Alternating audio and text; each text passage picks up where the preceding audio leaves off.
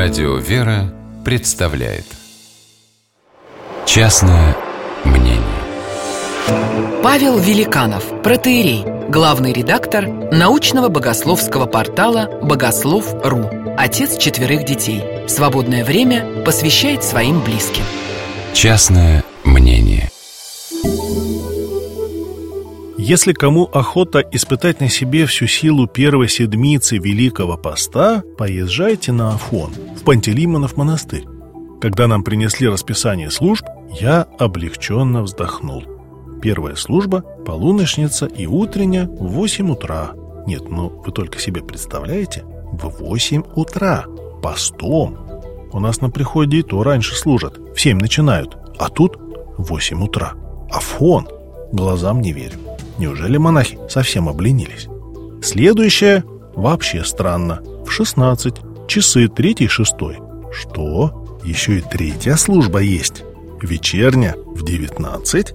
А это что такое? Четвертая служба. Во сколько, во сколько? Половина одиннадцатого? Что-то я вообще ничего не понимаю. Ах, вот оно что. Это не наше время, а византийское. По отношению к обычному минус 6 часов.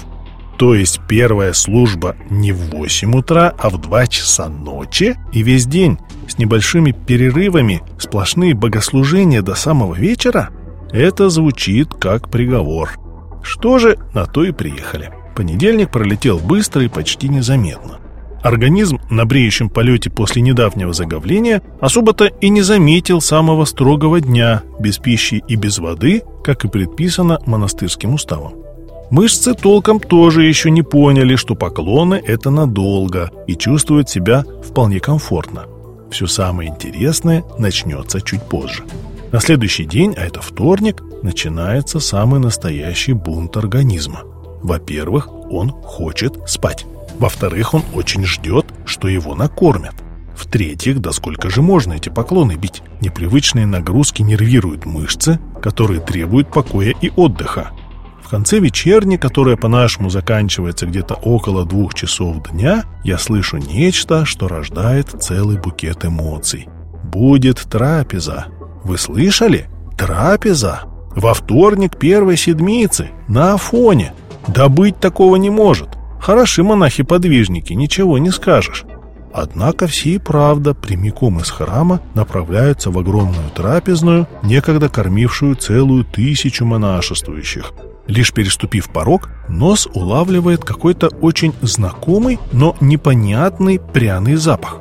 На столах перевернутые миски и кружки из нержавейки, закрытые кастрюли и такие же металлические противни, тоже закрытые.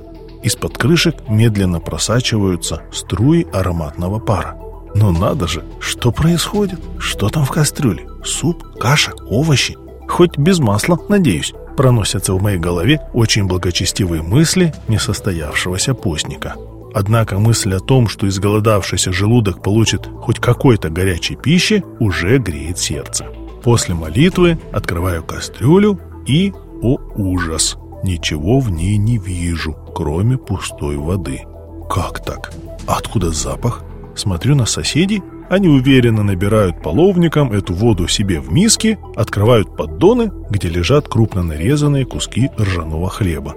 Наливаю себе в миску, пробую. Оказывается, это не просто кипяток, это отвар. А, понял, лаврового листа, слегка подсоленный.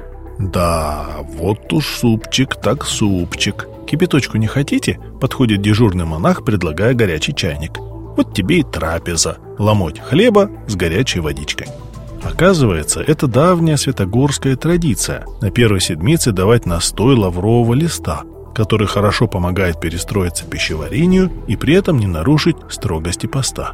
Вот куда надо было отправлять солдата из сказки про кашу из топора к русским монахам.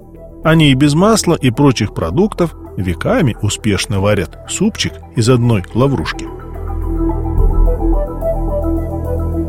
Частное мнение